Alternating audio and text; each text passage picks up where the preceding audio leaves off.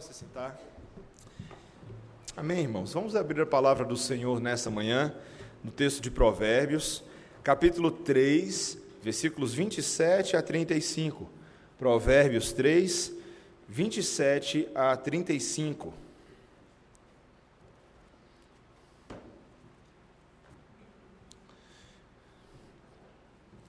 Como tem sido bom ao meu coração, irmãos, nesses dias estudar o livro de Provérbios muitas vezes silenciosamente em casa, ah, não somente para a finalidade de preparar o sermão para a igreja, mas de edificação do próprio coração. E, e realmente eu fico pensando, Salomão era muito sábio.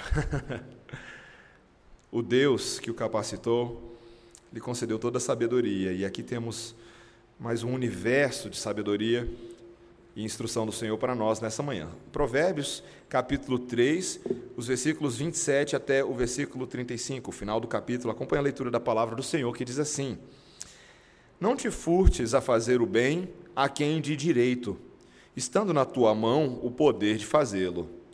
Não digas ao teu próximo: Vai e volta amanhã, então tu darei, se o tens agora contigo. Não maquines o mal contra o teu próximo pois habita junto de ti confiadamente. Jamais pleiteis com alguém sem razão, se te não houver feito mal. Não tenhas inveja do homem violento, nem sigas nenhum de seus caminhos, porque o Senhor abomina o perverso, mas aos retos trata com intimidade. A maldição do Senhor habita na casa do perverso, porém a morada dos justos ele abençoa. Certamente ele escarnece dos escarnecedores, mas dá graça aos humildes. Os sábios herdarão honra, mas os loucos tomam sobre si a ignomínia. Esta é a palavra do Senhor. Vamos orar? Senhor Deus, estamos diante da tua santa lei.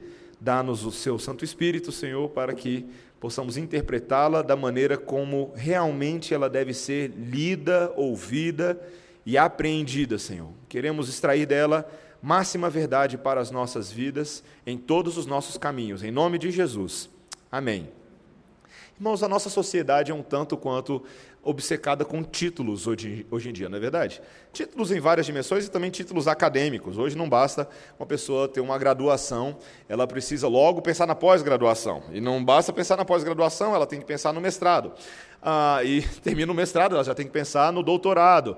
E existe uma pressão muito grande, dependendo do círculo onde você se encontra, a caminhar esses passos. Mas eu e você sabemos muito bem que ter o título de doutor não significa necessariamente ter o título de sabedor.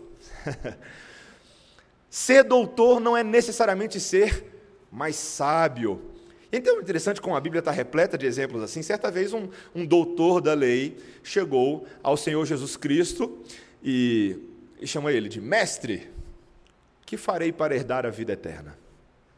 E o Senhor Jesus Cristo disse para ele: Como é que você interpreta a lei? O que, que diz a lei?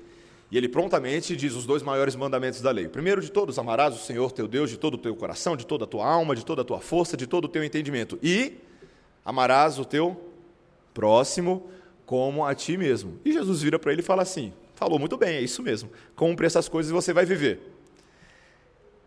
Aquela resposta para deixar uma pulga atrás da orelha. E, e então o mestre, tentando pegar Jesus no pulo, diz: Mas mestre, ah, o doutor tentando pegar Jesus no pulo diz: Mas mestre, quem é o meu próximo? Quem é o meu próximo? Meus irmãos, essa pergunta, quem é o meu próximo, é uma pergunta que vem ecoando pelos séculos. E ela é uma pergunta que, assim como ele faz, nem sempre ela é feita pela melhor das motivações. Muitas vezes, eu e você queremos reconhecer quem é o nosso próximo, não porque temos a melhor das intenções em relação ao nosso próximo, mas porque queremos saber como evitá-lo. Não é verdade? Afinal de contas, o nosso próximo nem sempre é assim, uma pessoa muito agradável, muito cheirosinha, muito magneticamente atraente a nós. Né? Muitas vezes é o contrário disso. Muitas vezes a gente só quer reconhecer quem é o nosso próximo para saber se já estamos fazendo o suficiente para ir para o céu. Não é verdade? Não é o que alguns pensam, uma espécie de salvação por obras como se fosse possível, olha, se eu fizer tudo certinho em relação ao meu próximo, pelo menos o, o mínimo suficiente, então terei grande galardão, terei grande recompensa. Mas, meus irmãos, essa pergunta que o Senhor Jesus Cristo utilizou a resposta dela ao longo das Escrituras para tentar denunciar o pecado do coração das pessoas, é uma pergunta que está intimamente ligada com os efeitos da sabedoria que o livro de Provérbios trata. Se alguém diz ser sábio, isso tem implicações profundamente práticas para a maneira como ele se relaciona com o seu próximo.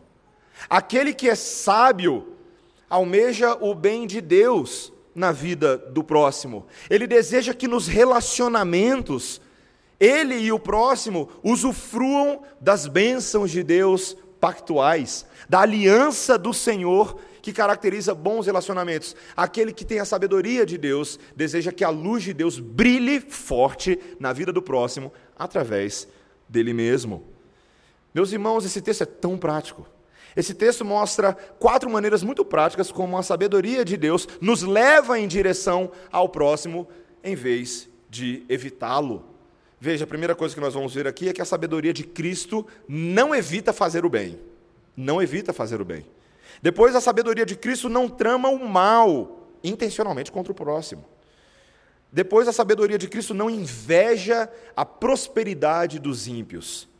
E quarto, a sabedoria de Cristo reconhece e almeja as bênçãos de Deus para o relacionamento e não as maldições. Isso é muito importante. Veja primeiro como a sabedoria, a sabedoria não evita fazer o bem. Olha os versículos 27 e 28. Acompanhe comigo. Não te furtes a fazer o bem a quem de direito, estando na tua mão o poder de fazê-lo. Não digas ao teu próximo: vai e volta amanhã, então tu darei se o tens contigo agora. Veja, meus irmãos, que ao longo de todo esse capítulo 3 e também do capítulo 2 e 1, ah, o sábio está tentando mostrar para o seu filho, uma espécie de relacionamento de pai e filho, o valor imenso e incomparável da sabedoria em relação a qualquer outra coisa no mundo. A sabedoria é aquela que é capaz de verdadeiramente gerar caráter nas pessoas, transformar o coração delas de tal forma que na vida pública ele se torna uma pessoa reconhecidamente sábia.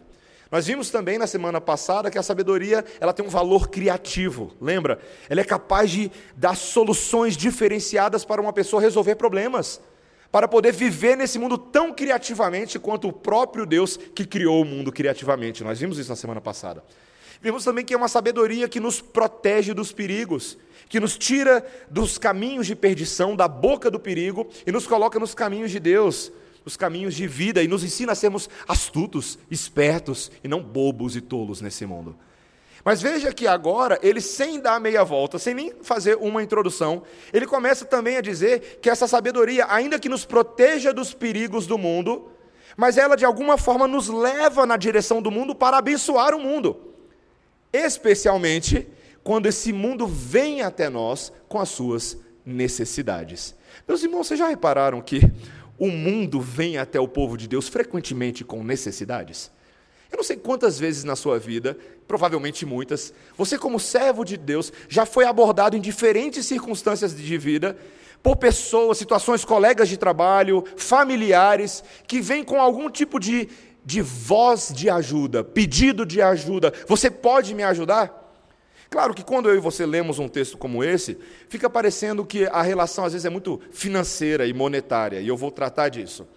Mas não é só isso que o texto está abordando. Existe um pedido geral de ajuda nesse mundo que não poucas vezes vai se apresentar àqueles que conhecem a Deus, àqueles que conhecem a palavra de Deus. E o princípio geral, o princípio geral é não te furtes a fazer o bem.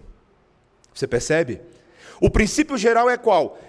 A nossa inclinação geral do coração deve ser para ajudar sempre. Sempre, sempre, sempre. O que eu gosto desse texto aqui, meus irmãos, é que ele não fica condicionando muito as situações de vida para você ter um coração que gosta de ajudar. Ele não diz, olha, não te furtes a fazer o bem Aí vem uma lista de sis, né, de condicionais. Se, tananã, tananã, se, não, ele não faz nada disso. Ele diz: não te furtes a fazer o bem, especialmente a quem de direito. Você percebe essa expressão aí que vem logo na primeira linha? O que, que quer dizer isso? Essa é uma expressão que era literalmente usada nas relações profissionais empregatícias. Ah, ela poderia ser traduzida ah, de outra forma: é, não retenhas o bem dos seus donos. O que, que significa isso? Era mais ou menos aquela relação de cumprir a obrigação de pagar o salário, a obrigação de pagar a, a renda, as côngruas a um trabalhador contratado. E lembre-se que a sabedoria de Deus ela era muito ligada aos mandamentos da lei. A lei de Deus era muito séria, a Torá, Gênesis, Levítico, Número Deuteronômio, principalmente Levítico, sobre a maneira como nós devemos honrar o salário daquele que trabalha. Veja, por exemplo, Levítico 19, 13 diz: Não oprima nem roube o seu próximo, que o pagamento do trabalhador diarista não fique com você até a manhã seguinte. Interessante, né? Olha só, Deuteronômio 24, 14 e 15. Esse aqui também é muito interessante. Ele diz: Não oprima o empregado pobre e necessitado, seja ele um dos seus compatriotas ou um estrangeiro que está morando na terra e onde e na cidade onde você vive. Pague-lhe o salário no mesmo dia, antes do pôr do sol, porque ele é pobre e a vida dele depende disso, para que ele não clame ao Senhor contra você e você seja culpado de pecado. São palavras duríssimas, meus irmãos, quanto à responsabilidade, por exemplo, para empregadores, de se pagar em dia, de zelar para que os pagamentos sejam feitos, especialmente porque a condição desse, desses homens que trabalhavam aqui, pelo menos nesse contexto, eram de homens pobres de homens que dependiam literalmente daquele salário que não é feito que nem a gente faz hoje em dia, né? A gente às vezes recebe o salário no final do mês, mas algumas categorias, categorias, principalmente essas, eram diaristas, eles não tinham conta no Banco do Brasil, eles não tinham conta na Caixa Econômica, eles recebiam o que eles faziam logo ali. E o texto está falando: atente para essa responsabilidade. Isso é fazer o bem a quem é de direito. Meus irmãos, nós precisamos identificar qual é o direito que as pessoas têm, muitas vezes, de receber esse bem. E o direito mais básico que elas têm de receber o bem geral é porque elas são criadas à imagem e semelhança de Deus. E o princípio geral é que toda pessoa que é criada à imagem e semelhança de Deus deve minimamente ser tratada com toda dignidade, com todo respeito e com todo cuidado. Meus irmãos, isso é tão sério. Isso aplica a todas as categorias de pessoas que existem nesse mundo. Infelizmente, na nossa sociedade, por causa da desigualdade social, às vezes infiltra-se na cabeça mesmo dos crentes de que algumas classes ou tipos de pessoas têm, por natureza, menos dignidade do que outras, porque a vida lhes foi infeliz. E é tão impressionante, meus irmãos. Eu lembro, conversando com um colega no seminário, eu morava no Mississippi, e o Mississippi ele lidava historicamente com um problema de segregação racial, racismo. Aí eu lembro uma vez, acompanhando uma conversa de dois amigos ali, eles estavam sentados, e um outro falou assim: Eu não sou racista. Aí o, o outro olhou para mim, olhou para ele e falou assim: Bicho, todo mundo é meio racista. Ele, não, eu não sou racista. Ele falou assim: todo mundo é meio racista. Todo mundo é meio bairrista. Todo mundo. Por quê? Porque nós somos pecadores. E não percebemos o tanto que o nosso pecado afeta a maneira como nos relacionamos com as pessoas e evitamos de fazer o bem a elas. Veja claramente que agora o versículo 28 reforça o versículo 27, mas expande a ideia de ser generoso com os pobres quando o outro não tem recurso. E você pode ajudá-lo. Veja, ele diz: Não digas ao teu próximo, vai e volta amanhã, então te darei. Se na verdade você tem agora contigo. Meus irmãos, é, é uma situação tão prática e dolorosa para nós, né? a tal da esmola pública. Nós temos tanta dificuldade de lidar com isso. Eu preciso admitir, meus irmãos, que nem sempre é fácil para mim também. Alguns de vocês até já estiveram comigo em situações de conversa em lugares públicos, né? A gente sentado num café, alguma coisa aí, chega alguém pedindo dinheiro para a gente e a gente fica meio sem saber o que fazer, às vezes. Se a gente vai dar dinheiro, se a gente vai ajudar de alguma outra forma.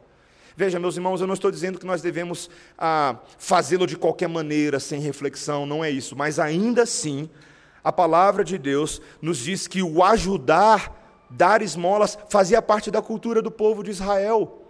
Haviam muitos pobres entre o povo, e muitos desses pobres dependiam das esmolas, porque eles estavam inabilitados e sem condições diversas na vida de conseguir o trabalho por meios lícitos.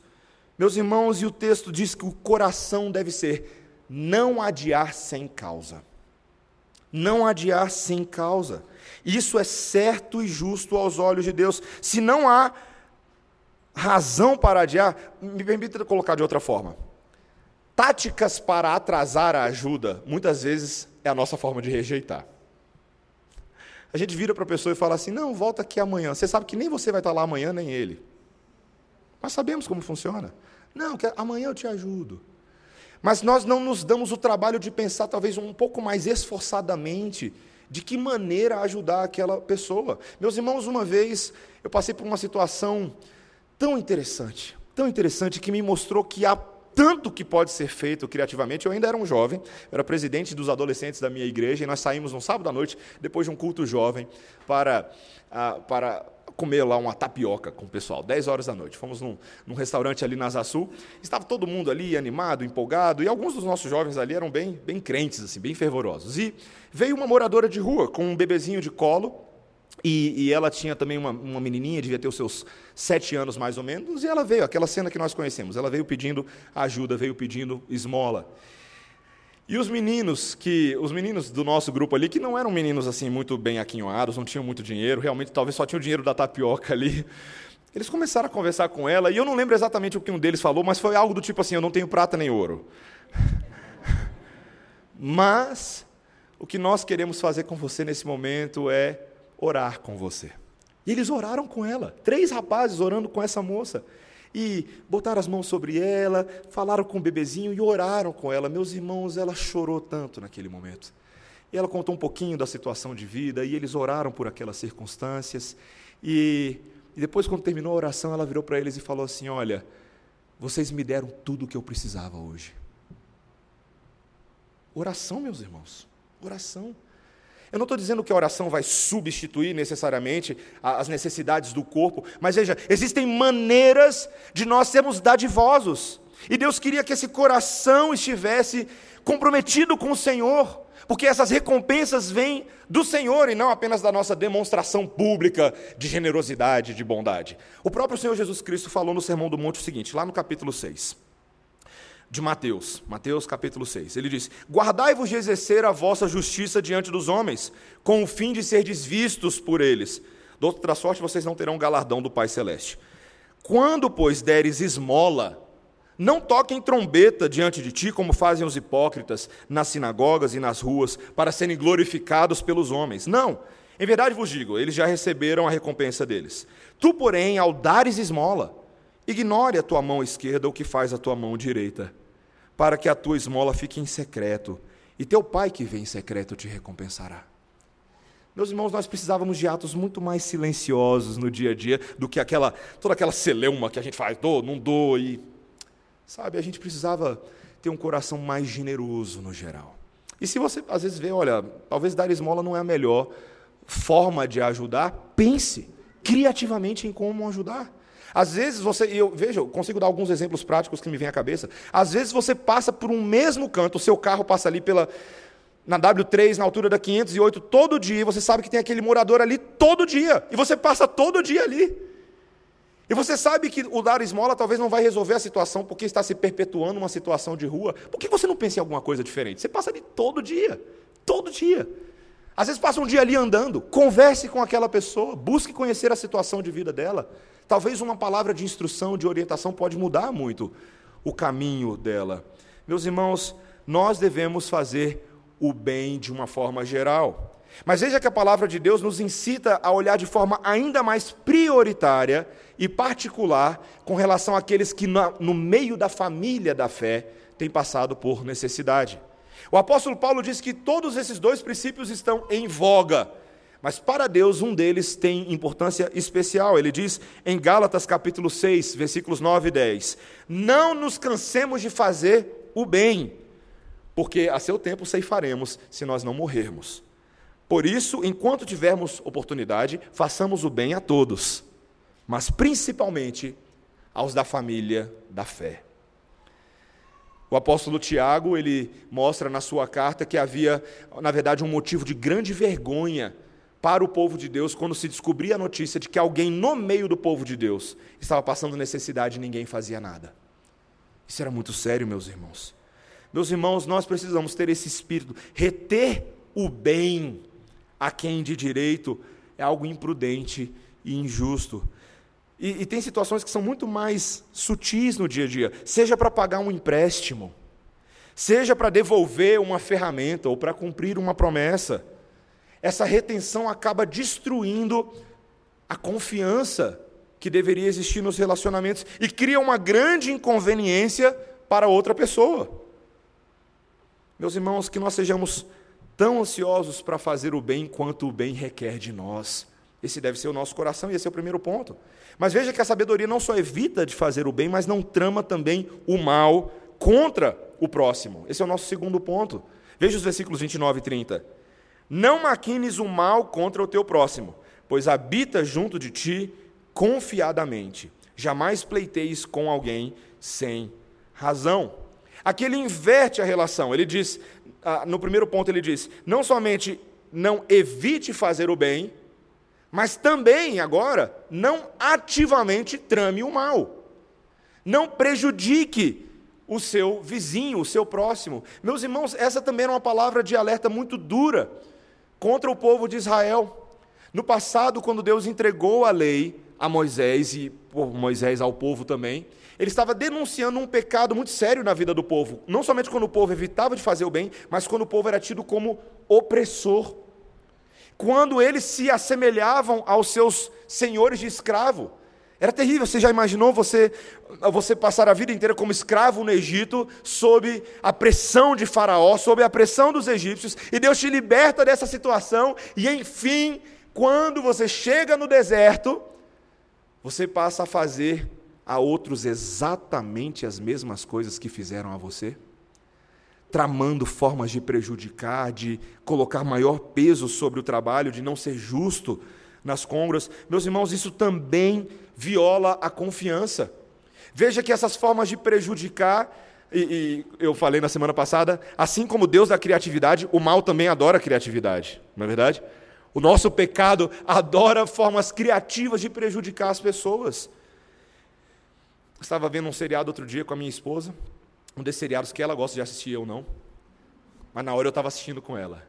E era uma dessas. Era uma espécie de novela brasileira, só que lá na Turquia. Era mais ou menos isso dessas tramas assim que as pessoas encontram formas sutis e sorrateiras de minar a confiança de outros em relação a uma pessoa por meio de mentiras que são disseminadas, por meio de, de, de ideias tortas, suficientemente tortas, para manchar o caráter, manchar a reputação de alguém. Meus irmãos, isso é terrível.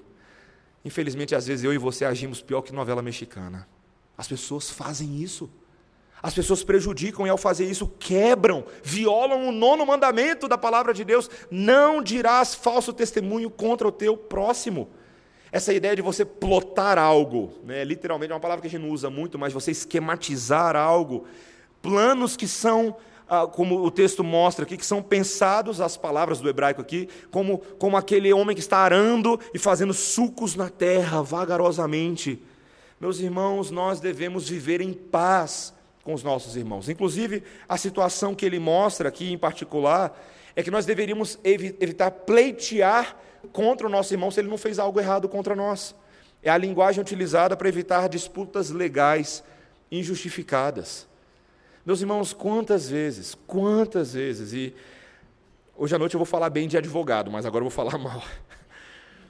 Quantas vezes, meus irmãos, a gente ouve histórias aí de, de esquemas jurídicos, advogados cujo objetivo não é encontrar a justiça, mas é obter o máximo que ele pode da outra parte por motivações gananciosas, financeiras, extrair tudo que possa. Você tem que levar a sua parte. Extraia tudo que você pode do outro. Não deixa um centavo no bolso dele. Meus irmãos, se terrível coisa é quando o ímpio pensa assim, pensa quando o crente pensa assim. Meus irmãos, nosso coração não deveria ser esse. O nosso coração é o de Romanos 12, 17. Não paguem a ninguém mal por mal.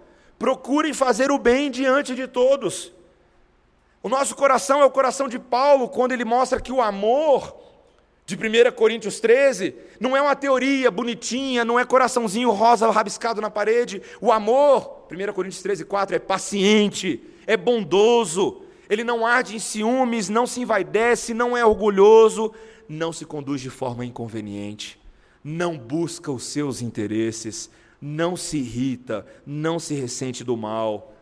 Meus irmãos, o amor, ele continua falando, não se alegra com a injustiça, mas se alegra com a verdade.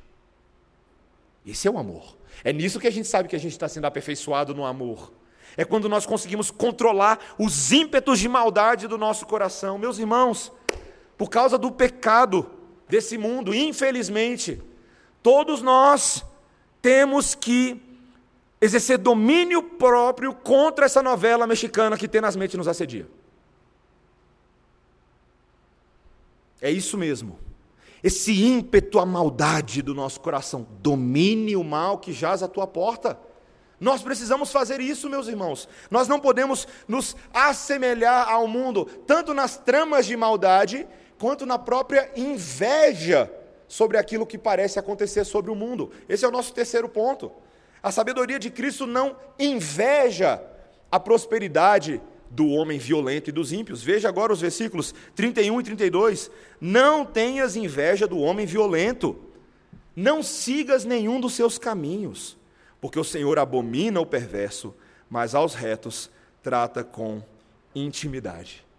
Lembre-se novamente, aqui o sábio está escrevendo para uma figura que é mais ou menos uma figura de um filho, né? uma figura filial ali, e ele é um pai. Ele está falando assim, basicamente: Filho meu, não tenha inveja dos homens violentos. Ainda que esses homens violentos aparentem externamente ser muita coisa. Você consegue imaginar mais ou menos essa cena comigo, não consegue? Imagina um jovem, adolescente, olhando para os seus amigos, talvez aquele amigo que é o, o chefe da gangue. Uh, eu, eu, lembro quando eu era pequeno, eu, eu, lembro na época que começaram a surgir gangues na Asa Sul. Né, interessante, eram gangues escolares. E que época triste. Mas mas eu lembro que, para muitos dos meus amigos, o barato era fazer parte de uma espécie de gangue, você ser associado com um grupo de caras que saía na rua com pau na mão só para mostrar. Mesmo que não fizessem nada, mas saía com pau na mão e corrente. Tinha um lá, inclusive, na, na quadra do meu lado, que causava muito medo em todo mundo. Eu ficava com medo dele. E ele era um homem porque ele falava duro, ele falava malvado, e todo mundo respeitava ele. E muitas, muitas pessoas acham que você vai conquistar o respeito e a reputação pública se você se impor de uma forma malvada, não é verdade? Se você falar duro, falar grosso, se você xingar. As crianças e adolescentes são seduzidas por esse tipo de coisa, mas não são só eles, não. Os adultos também têm o mundo do cachorro grande, não é verdade? Aquele profissional, aquela pessoa que age e se porta de forma violenta. Ela é dura, ela não leva desaforo para casa, ela não perde negociação. E para fazer isso, ela acaba com a raça de todo mundo que está na sua frente. Meus irmãos, muitas vezes a nossa cabeça é tão torta que ela acha que a gente deveria invejar esse tipo de coisa. Veja como ele está sendo bem sucedido, como as pessoas respeitam ele. Meus irmãos, isso não é respeito. Isso não é respeito. Veja que não é só uma questão aqui de reputação, mas também de prosperidade. Muitas vezes nós, os virtuosos, podemos estar sujeitos à inveja dos iníquos, porque eles parecem prosperar tanto. Pastor, eu não sei qual é o problema da minha vida, pastor. Eu sou uma pessoa crente. Eu não faço nada de errado no meu trabalho. Eu cumpro os meus horários em dia. Eu não meto a mão no dinheiro que não é meu. Mas quem conseguiu a promoção foi o, o cafajeste lá que pega todas as mulheres. Essa eu ouvi recentemente. Foi mais ou menos uma versão disso. Qual é? O que, que eu fiz de errado, Senhor? Por que, que o ímpio leva os louros, enquanto nós que trabalhamos bem durante tantos anos, servindo com fidelidade, não levamos. Mas, meus irmãos, esse não é um problema novo, esse é um problema antigo. O salmista, no Salmo 73, versículo 3, diz: Eu tinha inveja dos soberbos ao ver a prosperidade dos ímpios. Meus irmãos, muitas vezes nós invejamos o homem violento, mas a nossa própria inveja mostra que o nosso coração está torto. Porque nós queremos o dinheiro que o ímpio tem, ou os prazeres que o violento tem, que ele supostamente ganha, porque ele parece mais feliz e parece mais realizado do que o justo. Quando na verdade nós, que conhecemos o Deus do universo, deveríamos ser os mais contentes, os mais satisfeitos e suficientes, mesmo no meio das aflições, porque o Senhor é o nosso pastor e nada nos faltará. Deus não garantiu isso na Sua palavra. Meus irmãos, inclusive, nós precisamos entender que isso para Deus é muito sério. Esse homem violento, aqui essa palavra no hebraico, na verdade, ela é dita, ela é chamada de uma, ela é usada uma palavra diferente no versículo 32, quando ele diz: "Porque o Senhor abomina o perverso". O perverso ele é uma abominação ao Senhor. É uma palavra de natureza religiosa, essa palavra aqui. É, ela tem uma natureza cultica, é alguém que é nojento aos olhos de Deus, porque na verdade ele adora um outro Deus. Esse violento é um homem provavelmente de, de vida idólatra, um homem que caminha por caminhos totalmente distantes do Senhor. E o povo de Deus deveria evitar esses homens, porque esses homens são idólatras. É a linguagem utilizada em Provérbios, Deuteronômio, Ezequiel. Você vai achar essa expressão várias vezes: a violência e a abominação ao Senhor. Meus irmãos, é o tipo de gente que não pertence ao círculo de intimidade do Senhor. Veja de novo o versículo 32, olha aí. Porque o Senhor abomina o perverso, mas aos retos trata com intimidade. A ideia é, tá vendo, olha, o perverso é alguém que não goza da intimidade de Deus. Deus não tem essas pessoas no seu círculo interno e nem você deveria ter. Nem, nem você deveria se associar com gente assim. Meus irmãos, nós devemos desfrutar da intimidade do Senhor, mas não dá para desfrutar de duas intimidades. Não dá. O Salmo 37, versículo 1: Não te indignes por causa dos malfeitores, nem tenhas inveja dos que praticam a iniquidade. Você tem tido inveja do ímpio? A celebridade de televisão parece mais feliz do que você? Ah, se eu tivesse a casa da Angélica e do Luciano Huck. Ah, se eu pudesse convidar uma, uma, uma equipe de televisão para fazer um reality show que eu mostro o meu closet para eles. E não aquela desgraça daquele closet quebrado lá que não cabe nem meus sapatos. Meus irmãos, não inveje a prosperidade do ímpio. Sabe por quê, meus irmãos? Porque a bênção do Senhor e a maldição do Senhor são duas coisas distintas e muito bem reservadas para dois grupos distintos. Esse é o nosso último ponto. A sabedoria de Cristo, último ponto, reconhece as bênçãos e as maldições que podem advir desse relacionamento com Deus. Veja os últimos três versículos, 33 a 35. A maldição do Senhor habita na casa do perverso, porém a morada dos justos ele abençoa. A primeira coisa que ele está dizendo aqui, meus irmãos, é que nós não deveríamos ansiar nos parecer ou ter as coisas do violento e do ímpio. Por quê? Porque nós não nos pautamos apenas por esses relacionamentos, mas por este relacionamento. Existe uma aliança com Deus que antecede os relacionamentos humanos. Deus, o Criador, fez a aliança conosco para que nós vivamos nele, com ele, do jeito dele. Essa foi a primeira e maior doutrina que Deus ensinou ao povo de Israel desde Abraão. Deus, imagina, Deus vira para Abraão, um homem já avançado em idade, para Sara, uma mulher avançada em idade, fala que eles vão ter um filho e que por meio desse filho vai vir uma multidão de filhinhos, toda uma população Deus chega a dizer para Abraão que eles ficariam escravos no Egito por 430 anos, mas Deus os libertaria. Eles seriam o povo de Deus. Ele diria para eles: Eu sou teu Deus e vocês são o meu povo. E esse relacionamento de exclusividade, ele desfruta de bênção. Quando o povo de Deus caminha com obediência, como o povo de Deus, o que, que acontece na casa do povo de Deus? Versículo 33. A morada dos justos ele abençoa. Meus irmãos, você crê que a bênção do Senhor está sobre a sua casa? Eu creio que a bênção do Senhor está sobre a minha casa. Não só creio, como experimento ela. Eu sei que ela está, porque a palavra do Senhor promete. Ao mesmo tempo, a palavra do Senhor diz que a maldição do Senhor habita na casa do perverso. E é possível que você já tenha experimentado dessas duas coisas, dependendo de qual tipo de background familiar você venha. Você, talvez a maioria de nós, você pertence a uma casa que tem crentes e descrentes? Crentes e descrentes. E você acaba experimentando de tudo um pouquinho. Tem hora que os crentes abençoam, tem hora que a maldição dos perversos prevalece feio. Meus irmãos, Deus acompanha o seu povo, mas Deus também retira a sua mão de bondade daqueles que rejeitam a sua verdade. Meus irmãos, não se enganem, não se enganem. Muitas vezes nesse mundo o ímpio está por aí reclamando, chateado, murmurando, sabe por quê? Porque Deus, em alguma medida, está sim pesando a mão contra ele. Ainda que exista uma graça do Senhor que alcança a cabeça de justos e injustos, mas também tem muita desgraça, por causa do pecado que ele mesmo escolheu trilhar. Meus irmãos, versículo 34 chega a dizer: veja, certamente Deus escarnece dos escarnecedores. Você nunca ouviria isso na Bíblia, né? Os zombeteiros, a Bíblia fala: olha, não anda na roda dos escarnecedores. Sabe por quê? Porque Deus vai escarnecer deles. Isso é muito sério. Mas Deus dá graça, graça aos humildes. Essa é uma promessa que está na Bíblia todinha, não é verdade? Quantos versículos na Bíblia citam Provérbios 4,34? Aqui. Eu selecionei só alguns, só para vocês verem. Tiago 4,6. Todavia, Deus dá maior graça, porque diz que ele resiste aos soberbos, mas dá graça aos humildes. 1 Pedro 5,5: Semelhantemente, vós, os mais moços, sede sujeito aos mais velhos, e cingivos de toda humildade uns para com os outros, porque Deus resiste aos soberbos, mas dá graça aos humildes. A Bíblia está cheia disso. Está cheia disso. Você quer ter graça na sua vida, meu irmão, minha irmã? Seja humilde. Não seja soberbo.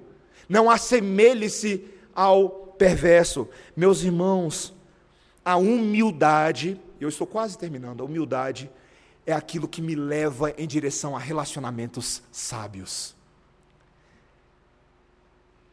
A sabedoria produz esse tipo de caráter em nós, e quando eu sou humilde, meus irmãos, preste bastante atenção nisso. Ser humilde não é falsa modéstia, mas ser humilde é reconhecer a minha posição diante de Deus. E quando eu me vejo pequeno, porém agraciado, eu sou capaz de me compadecer e me relacionar como igual e até colocar outros em maior honra do que eu mesmo. Porque o Senhor está me humilhando, o Senhor está me agraciando, e eu posso assim verdadeiramente ser dadivoso com outros.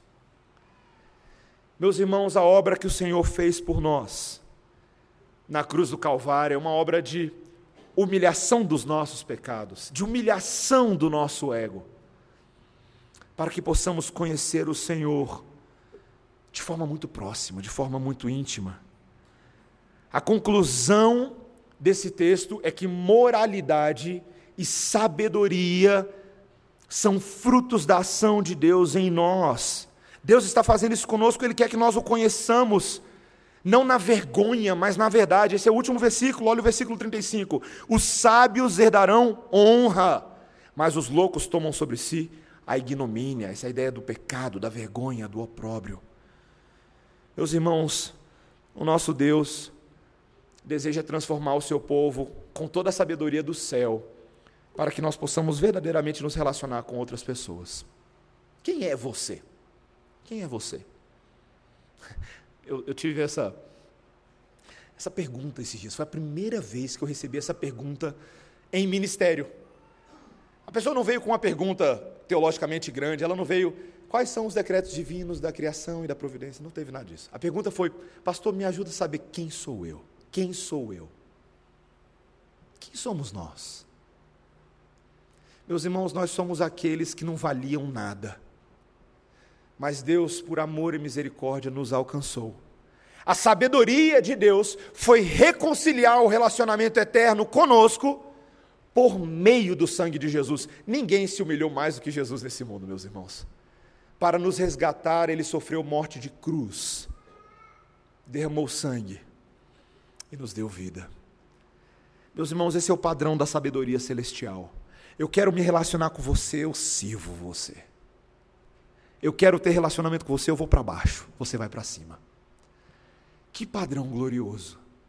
Esse é o padrão que me leva, quando eu entendo a minha condição, quando eu entendo que Cristo fez isso por mim, eu consigo agora, dotado desse amor, fazer isso por outros. Eu consigo olhar com outros olhos completamente diferentes, diferente dos olhos da sociedade, eu consigo olhar com os olhos de Deus, cheios de compaixão, cheios de misericórdia. É isso que faz Jesus lá no, no Sermão do Monte dizer: vocês ouviram o que foi dito, olho por olho, dente por dente. Essa lei funciona aí nos relacionamentos. Mas eu pergunto a vocês se isso leva a lugar algum. Eu proponho algo diferente para vocês. Não revide, de jeito nenhum. Se alguém te bater no rosto, imagina aquele tapa bem dado no rosto. Tá! Você fala, ai! Mas já que você bateu aqui, bate aqui também, que está precisando dar uma coradinha.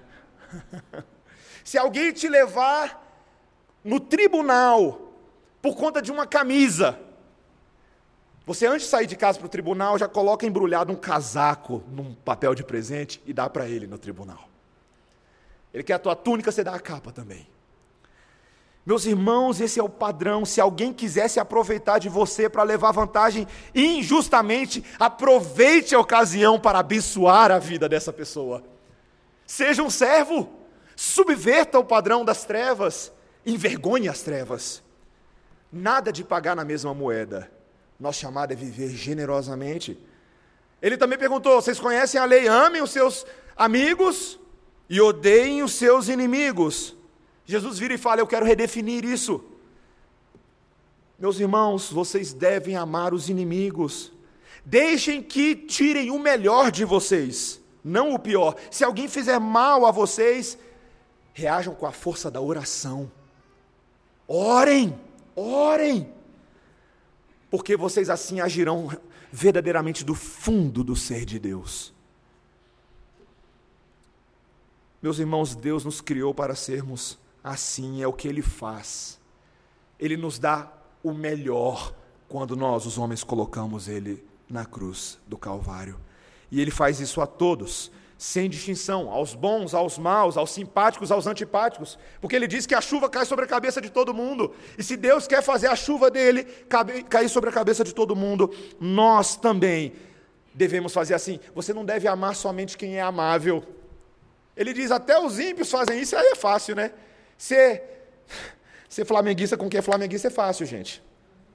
É fácil. Difícil é amizade de flamenguista e vascaíno, né? Se para futebol é difícil, pensa isso em termos espirituais. Pensa você conseguir ir na direção daquele que é totalmente diferente de você para abençoá-lo, para ajudá-lo. Meus irmãos, bem-aventurados os misericordiosos, porque alcançarão misericórdia. Deus nos promete isso na Sua palavra. E é por isso, e eu encerro, o Senhor Jesus Cristo, quando estava lidando com as, as palavras daquele jovem doutor da lei, quem é o meu próximo? Jesus Cristo conta uma notícia contemporânea. Saiu na mídia que um cara foi assaltado e jogaram o corpo dele no meio da rua. E todo mundo passava, olhava para ele e ficava com medo de ser assaltado, tinha medo da situação. Até os mais religiosos passavam e não queriam nada com ele. Até que uma outra pessoa estava cometendo um crime, roubando uma joalheria. Essa é a minha versão contemporânea, já vou chegar lá, calma aí. Estava roubando uma joalheria e ele terminou de fazer o roubo da joalheria quando ele passa e olha aquela pessoa destruída. E ele, o ladrão da joalheria, decide ajudar aquele homem na beira do caminho. Ele pega aquele homem, leva para um Airbnb paga o Airbnb para ele, compra roupas na C&A, na... Existe Riachuelo? Não existe Riachuelo mais. Existe, existe Riachuelo. Está dando certo o exemplo. Paga as diárias, vira para o dono do Airbnb e fala: está tudo pago, se tiver mais alguma conta eu pago também. Meus irmãos, a parábola do samaritano quebra as pernas de qualquer pessoa. Porque aqueles que deveriam fazer o bem não fazem. E às vezes até aqueles maus, aos nossos olhos, ensinam qual deveria ser o caminho de bondade. Meus irmãos, eu e você, o povo de Deus, devemos ser reconhecidos como povo excelente no bem de Deus. Excelente no bem de Deus. Que o Senhor nos ensine a termos um coração de samaritanos transformados. Samaritanos convertidos, que a lei de Deus não seja estranha a nós, mas que nós façamos com a mesma bondade gerada pelo Espírito Santo de Deus em nós a outros. Amém? Vamos orar, irmãos. Senhor Deus, o Senhor Jesus Cristo nos ensinou claramente que o nosso próximo é aquele a quem nós decidimos usar de misericórdia para com ele. Quando o jovem chegou a essa conclusão, o Senhor Jesus Cristo virou para ele e falou: Vai você e faz o mesmo.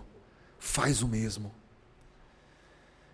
Senhor, nós queremos fazer o mesmo. Não queremos dar desculpas para evitar fazer o bem, não queremos dar desculpas para o mal que nós não controlamos, não queremos dar desculpas para a inveja que temos muitas vezes dos ímpios. Não, Senhor.